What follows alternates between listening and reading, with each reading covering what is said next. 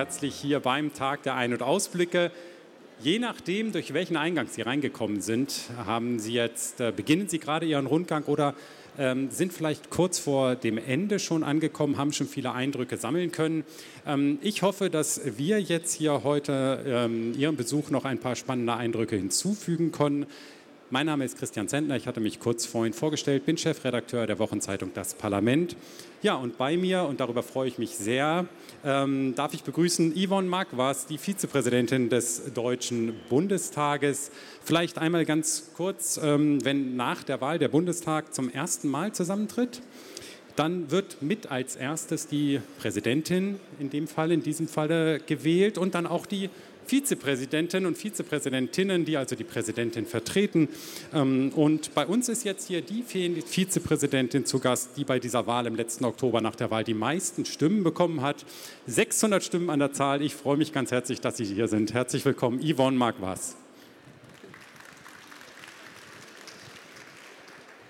Vielen Dank und auch von meiner Seite ein herzliches Willkommen an Sie. Schön, dass Sie sich heute bei diesem herrlichen Wetter aufgemacht haben, haben und äh, in Berlin den Deutschen Bundestag ausgewählt haben zu besuchen. Es gibt ja in Berlin auch noch die ein oder andere schöne andere Location, aber Sie haben sich heute für den Deutschen Bundestag ausgewählt. Äh, Herzlichen Dank dafür und wir machen jetzt eine schöne äh, Gesprächsrunde zum Thema Frauen und Politik. Ich bin ein bisschen später, entschuldigen Sie das bitte. Wir waren eigentlich auf 14 Uhr hier avisiert. Ich komme gerade äh, aus dem Wahlkreis, aus dem Vogtland angefahren und stand ein Stück im Stau und von daher habe ich mich ein bisschen verzögert. Entschuldigen Sie das bitte, aber wir werden das jetzt mit voller Konzentration auch so weiter tun. Herr Zentner. Wir reden einfach ein bisschen schneller, dann holen wir das wieder auf. Ja, Frau Vizepräsidentin, Frauen und Politik ist unser Thema heute. Sie sind jetzt eine von fünf Frauen im Präsidium des Deutschen Bundestages. Wolfgang Kubicki ist der einzige Mann, der einzige Vizepräsident. Also die Frauen scheinen ganz gut repräsentiert zu sein. Also auf jeden Fall in diesem Präsidium schon. Das ist aber, glaube ich, dieses Mal auch ein Novum, dass wir mehr Frauen sind als Vizepräsidentinnen. Aber wenn man mal einen Blick auf das gesamte Parlament schaut, dann ist der Frauenanteil, naja, ich würde sagen, da ist noch Luft nach oben. Mit 34 Prozent hat er sich auch in den letzten Legislaturperioden nicht wirklich verbessert. Ähm, von daher ist da noch einiges zu tun. Woran liegt das denn, äh, dass ähm, der Frauenanteil im Bundestag insgesamt bei 34 Prozent liegt? Sind es die Männer in den Parteien, die das verhindern oder gibt es einfach nicht genug Frauen, die kandidieren wollen? Also es gibt genügend Frauen, das äh, will ich ganz ehrlich sagen. Es gibt ja oftmals so eine Mehr, äh, die Frauen würden das nicht wollen oder das nicht machen. Ähm, ich glaube, wenn man die Frauen anspricht, äh, dann tun sie das auch. Aber es ist auch unterschiedlich von Fraktion zu Fraktion, das muss man auch ganz ehrlich sehen. Also wenn Sie anschauen, wie der Frauenanteil in den einzelnen Fraktionen ist, da gibt es da Unterschiede. Das sind Fraktionen sehr gut aufgestellt, die Grünen zum Beispiel oder auch die SPD ist gut aufgestellt. Ähm, und dann gibt es Fraktionen, da zählt leider meine eigene auch dazu, äh, wo noch Luft nach oben ist oder auch bei der FDP. Und da ist dann die Frage, wie kann man das verbessern? Da gibt es mehrere Möglichkeiten natürlich auch.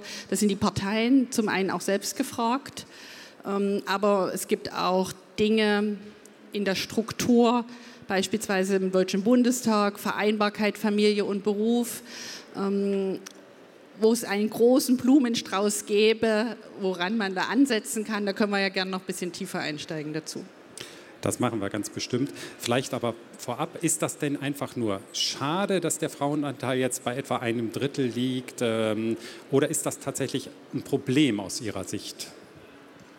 Naja, ich finde es schon als ein Problem. Ziel sollte die Parität sein aus meiner Sicht.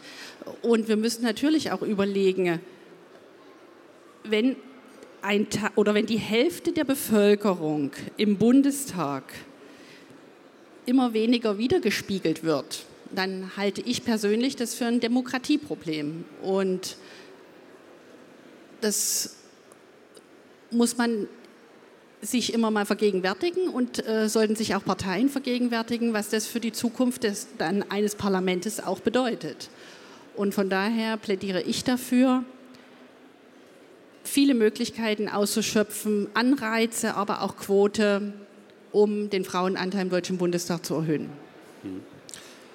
Aber kann denn, äh, wenn ich da mal einhaken darf, kann denn der Bundestag überhaupt ein exaktes Spiegelbild der Bevölkerung sein? Also äh, ich kann mich noch erinnern, es ist ja noch nicht so lange her, die letzte Bundestagswahl und äh, unser Alterspräsident Wolfgang Schäuble hat, des, hat seine erste seine Rede als Alterspräsident gehalten und der hat in seiner Rede stark bezweifelt, dass der Bundestag wirklich so ein exaktes Spiegelbild sein kann. Er sagt, das gar nicht so schlimm. Also sicherlich ein exaktes Spiegelbild äh, der Bevölkerung zu sein, das ist äh, wahrscheinlich äh, schier unmöglich, weil auch die Gesellschaft sehr vielfältig ist, was auch richtig und gut ist, äh, dass wir eine sehr vielfältige Gesellschaft haben. Nichtsdestotrotz ähm, plädiere ich dafür schon, die Lebenswirklichkeiten der Menschen, dass sie sich auch im Bundestag widerspiegeln, weil wir machen ja auch Gesetze für die Menschen. Die parlamentarische Demokratie hat als Kernaufgabe, Gesetze für sie zu machen. Und da wäre es eben auch gut, wenn Lebenswirklichkeiten im Bundestag so viel wie möglich auch sich widerspiegeln. Migrantinnen, Migranten als Abgeordnete, äh, Familien, Väter und Mütter, ähm, um eben auch die Lebenswirklichkeiten in der Gesellschaft nachvollziehen zu können, dass man das nicht in der in einer äh, hundertprozentigen äh, Lebenswirklichkeit Widerspiegelung hinbekommt. Das ist mir bewusst. Ich bin selber Abgeordnete eines Wahlkreises und es ist auch wichtig, dass ich mich in die Probleme der Menschen hineinversetzen kann. Ähm, nichtsdestotrotz sage ich jetzt auch mal, Wolfgang Schäuble, ich würde mal das andere Extrem sehen. Wenn wir jetzt nur ein Parlament hätten, was sehr homogen wäre, äh, dann wäre das aus meiner Sicht äh, nicht gut. Mhm. Jetzt ähm, sind wir hier im Deutschen Bundestag, aber Politik äh, beginnt ja in aller Regel nicht hier im Deutschen Bundestag. Hier werden die Gesetze für ganz Deutschland gemacht, hier wird die Regierung kontrolliert. Ähm, wo, wo, beginnt für Sie eigentlich der Handlungsbedarf bei diesem Thema? Wenn ich jetzt insbesondere vielleicht mal auf die kommunale Ebene schaue und ich weiß, dass Sie dort auch schon viele, viele Jahre aktiv sind. Genau. Äh, Sie haben es angesprochen, das Hauptthema ist die kommunale Ebene. Da fängt es eigentlich an. Äh, wir brauchen mehr Frauen, die sich für im Bürgermeisteramt, für ein Bürgermeisterinnenamt äh, zur Verfügung stellen. Wir brauchen mehr Frauen, die Landrätinnen sind. Wir haben in Deutschland rund 10 Prozent Frauen, die Bürgermeisterin sind. Das ist aus meiner Sicht eindeutig zu wenig. Ähm, und genau da müssen wir ansetzen. Oder auch bei den Gemeinderätinnen zum Beispiel. Die Gemeinderäte, die, die kommunalen Vertretungen äh, äh, in den Städten, in den Gemeinden. Genau da gilt es anzusetzen, um ein Stück weit es auch von unten nach oben auch aufzubauen, die Frauen auch zu motivieren, die Frauen auch zu unterstützen, auch die, die Karrieren ein Stück weit äh, mit den Frauen zu besprechen. Und von daher plädiere ich sehr dafür, vor allem an der kommunalen Ebene und eben auch ähm, ja, bei den Länderparlamenten auch mit zu beginnen. Motivieren, unterstützen, haben Sie gerade gesagt. Ich ähm, habe mir Ihren Lebenslauf hier nochmal angeschaut. Sie wurden mit Anfang 20 schon Mitglied im Stadtrat und auch im Kreistag. Sie haben sich also die ganze Zeit auch in der Partei und dann auch in den kommunalen Gremien äh, engagiert. Wenn heute jetzt eine Frau zu Ihnen kommt, vielleicht weil sie an einem ähnlichen Punkt in ihrem Leben steht, soll ich mich jetzt aufstellen lassen? Und die ist ganz entnervt von den verschiedenen Widerständen und berichtet es ihnen und ähm, äh, denkt sich, Mensch, jetzt ist es einfach genug, ich habe es probiert. Was hätten Sie da für einen Rat parat? Ich würde sie natürlich motivieren und ich würde sie vor allen Dingen auch unterstützen. Also das ist, glaube ich, auch wichtig, aber das äh, betrifft Männer wie Frauen dass sie auch Unterstützung, Fürsprecher äh, haben.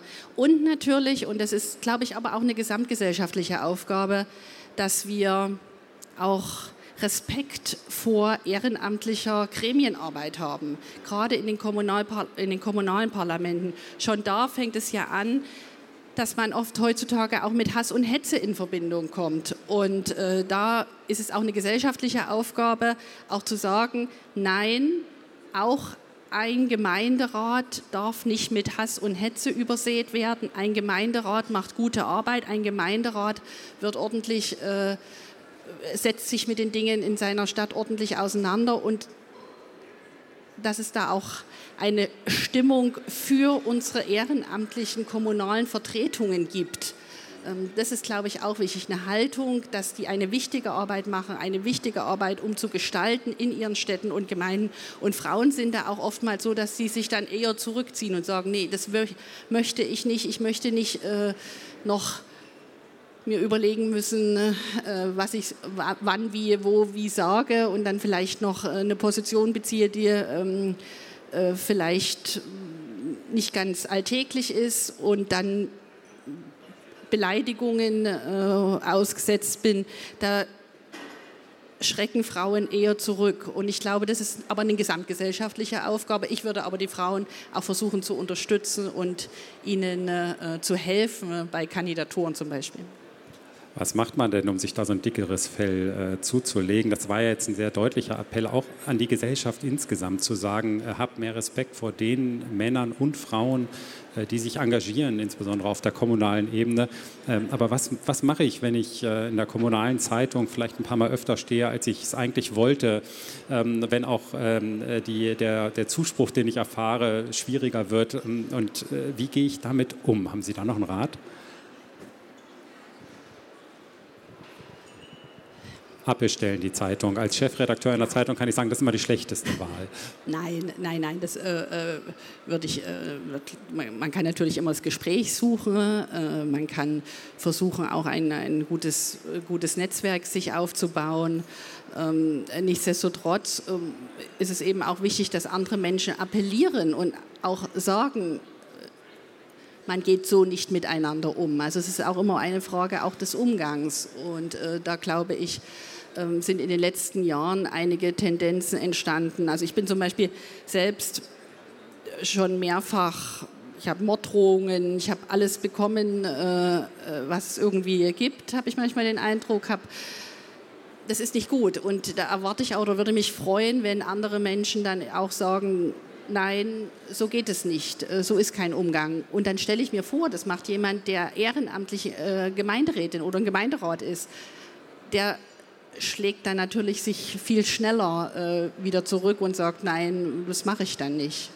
Ähm, von daher gesamtgesellschaftliche Aufgabe, Respekt denjenigen Menschen gegenüberbringen, die eben äh, ehrenamtlich auch für unser Gemeinwesen in den Gremien mitarbeiten. Diese Gremien, die Sie angesprochen haben, die tagen, äh, insbesondere auf kommunaler Ebene, natürlich oft nach Feierabend. Das macht auch Sinn, das sind ja alles Ehrenamtler.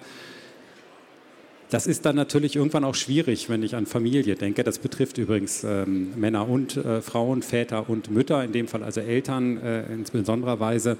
Äh, jetzt haben wir ja alle gelernt in den äh, letzten zwei, drei Jahren, äh, dass die Welt durchaus digitaler geworden ist. Wir können äh, über Videokonferenzen uns zusammenschalten. Ähm, mein Gefühl ist, dass das wieder ein bisschen nachlässt. Ähm, ist, liegt darin vielleicht die große Chance, um zu sagen, Ausschusssitzungen müssen halt nicht im Rathaus immer erst um 8 Uhr beginnen, sondern die können vielleicht tatsächlich vom heimischen äh, Esszimmertisch aus verfolgt werden. Also auf jeden Fall äh, bin ich auch eine große Befürworterin, die digitalen Möglichkeiten mehr zu nutzen. Ähm, generell bei äh, Gremienarbeit, auch Stadtratssitzungen. Also es geht hier auch um, wie kann, wie kann äh, kommunale Politik beispielsweise äh, äh, auch attraktiver werden? Also wie kann sie sich auch öffnen, dass mehr Menschen auch mitmachen? Ähm, und da sind es Anreize, die geschaffen werden müssen, beispielsweise auch durch Beginn- und Endzeiten. Wir haben oftmals nur den Beginn einer Sitzung, nicht ein Ende einer Sitzung. Das hat auch was damit Effektivität zu tun und wie komme ich voran. Und das ist, glaube ich, auch für Familienväter und Familienmütter ist das ein Punkt. Ich habe selber einen kleinen Sohn und ich möchte ihn gern 20 Uhr ins Bett bringen. Und da wäre es gut, wenn eine Sitzung, die 20 Uhr enden soll, auch wirklich 20 Uhr endet. Äh, und da ist, glaube ich, auch, das muss man auch in den Köpfen noch ein bisschen mit ja mit reinbringen, aber natürlich auch digitale Möglichkeiten. Und da betrifft es jetzt vor allen Dingen nicht nur Väter und Mütter, ich, äh, ich sage auch mal äh, junge Menschen, die vielleicht zum Studium woanders hingehen und gern aber in ihrer Heimatstadt weiter mitmachen möchten. Warum können die sich noch nicht digital zuschalten? Warum kann es da keine digitale Teilhabe, hybride Sitzungen von Stadtratssitzungen, von Gemeinderatssitzungen? Äh, warum gibt es das noch nicht? Also da wünsche ich mir noch eine viel stärkere Offenheit äh, dem gegenüber, um eben Anreize zu schaffen, dass Menschen äh, sich politisch, demokratisch einbringen. Sie haben gerade äh, es angesprochen und wir sind ja im Bundestag. Äh, kommen wir doch vielleicht mal zurück zum Bundestag. Ähm, äh, digitale Sitzungen. Sie haben aber auch angesprochen, dass Sie einen kleinen Sohn haben. Ähm, vielleicht beginnen wir mal ähm, mit der, äh, beginne ich mal mit der Frage, wie viel Elternzeit haben eigentlich Mütter und Väter hier im Parlament, im Deutschen Bundestag, wenn sie als Abgeordnete äh, hier gewählt sind? Also Elternzeit äh, gibt es für Abgeordnete nicht. Wir haben den den normalen Mutterschutz von acht Wochen. Äh, das ist wie wenn man selbstständig ist, da ist es ähnlich, da gibt es auch keine Elternzeit, sondern äh, da gibt es äh, den, den Mutterschutz, die Mutterschutzregelung von acht Wochen. Und dann heißt es wieder Anwesenheit und auch Abstimmung und das ist teilweise herausfordernd, wenn Abstimmungen 22 Uhr sind. Ja, organisatorisch stelle ich mir das in der Tat herausfordernd vor. Wie, wie ist das denn? Ähm, Sie kommen ja jetzt aus dem äh, Vogtland, also wohnen jetzt nicht, haben keinen Berliner Wahlkreis, können nicht einfach mal zwischendurch nach Hause. Ähm, ganz praktisch wickeln, stillen, vielleicht ganz früher, äh, das geht, kann ich mir schwer im Plenarsaal vorstellen. ja, äh, ja, das geht auch nicht äh, so einfach im Plenarsaal. Nein, ähm, man bekommt das hin. Also ich bin da auch sehr pragmatisch rangegangen. Ich habe ähm, unseren Sohn 2019 äh, bekommen, da war ich in der zweiten Legislaturperiode und ähm, hatte dann äh, meinen Schreibtisch faktisch umgebaut zu einem Wickeltisch und habe den Kleinen immer mitgebracht, ähm, soweit das auch ging. Dann gibt es natürlich auch noch einen Familienvater dazu, äh, der sich natürlich auch um den Kleinen sehr kümmert. Dann gibt es auch sicherlich die Möglichkeiten Betreuungskräfte. Ähm, aber es ist natürlich auch im Bundestag oftmals sehr kurzfristig, dass sich Zeitpläne ändern, dass sich Sitzungszeiten ändern, äh, dass Abstimmungen dazukommen. Und von daher plädiere ich auch, wenn wir jetzt auch über neue Geschäftsordnung sprechen, dass man dann schon mal rangeht und auch schaut unter dem Blickwinkel von Lebenswirklichkeit, was kann man da verbessern. Und da geht es mir nicht darum, klar, die Abgeordneten haben auch Privilegien, das will ich gar nicht sagen. Wir können uns Betreuungskräfte leisten, äh, das ist nicht mein Punkt. Aber mein Punkt ist, welches Parlament wollen wir denn in Zukunft sein und welches Parlament wollen wir in Zukunft widerspiegeln? Und als Parlament, als Demokratie wollen wir natürlich auch um die besten Köpfe ringen. Ich möchte natürlich auch, dass die besten Politikerinnen und Politiker werden. Und die Wirtschaft, es gibt eine große Konkurrenz um gute Köpfe. Die Wirtschaft ist bei vielen Punkten da auch schon sehr, sehr flexibel ähm, und gibt große Anreize. Und das würde ich natürlich gern auch als, jetzt sage ich mal so, aus dem Blinkwinkel einer Vizepräsidentin, äh, die auch gern ich sage mal, ein Stück weit Abgeordnete die besten Köpfe haben möchte. Ähm, unter dem Blickwinkel sehe ich es jetzt mal. Dann können wir, glaube ich, noch besser werden. Ja, wenn ich an äh, einen normalen Donnerstag in einer Sitzungswoche denke, Abstimmung namentliche vielleicht um 23 Uhr, ähm, das ist doch so eigentlich, ähm, wenn jetzt nicht gerade der, vielleicht der Vater, der vielleicht auch einen Beruf hat, ähm, äh, die, die Betreuung übernehmen kann, ist doch so eine Teilnahme an einer Abstimmung für jedenfalls eine junge Abgeordnete oder aber übrigens auch einen jungen Abgeordneten Richtig. als Vater genau. kaum möglich. Also wie stimmen Sie da ab? Das geht ja gar nicht. Genau. Ähm, das vielleicht auch mal auch ein Stück weit auch zur Erläuterung. Namentliche Abstimmung bedeutet, dass wir eine Stimmkarte haben, die wir äh, in die, in die Abstimmungsurne stecken und da kann, können Sie nachvollziehen, wie ich abgestimmt habe mit Ja, Nein oder Enthaltung. Äh, ist es sehr transparent, wie jeder Abgeordnete ähm, abstimmt. Und Sie haben ja auch einen Anspruch darauf zu sehen, wie der Abgeordnete abstimmt. Aber beispielsweise, ich konnte in der Zeit zwischen Mai ähm, und also zwischen April und Mai 2019 an keiner namentlichen Abstimmung eben teilnehmen. Und dann steht in der, in der Veröffentlichung steht dann eben hat nicht an den namentlichen Abstimmungen teilgenommen. Ähm, und das ist nicht gut, weil ich natürlich sofort die Fragen bekomme, warum haben Sie da nicht teilgenommen? Äh, sind Sie da, haben, Sie dann, haben Sie da was anderes zu tun? Das Parlament ist doch wichtig, das ist doch Ihre Aufgabe.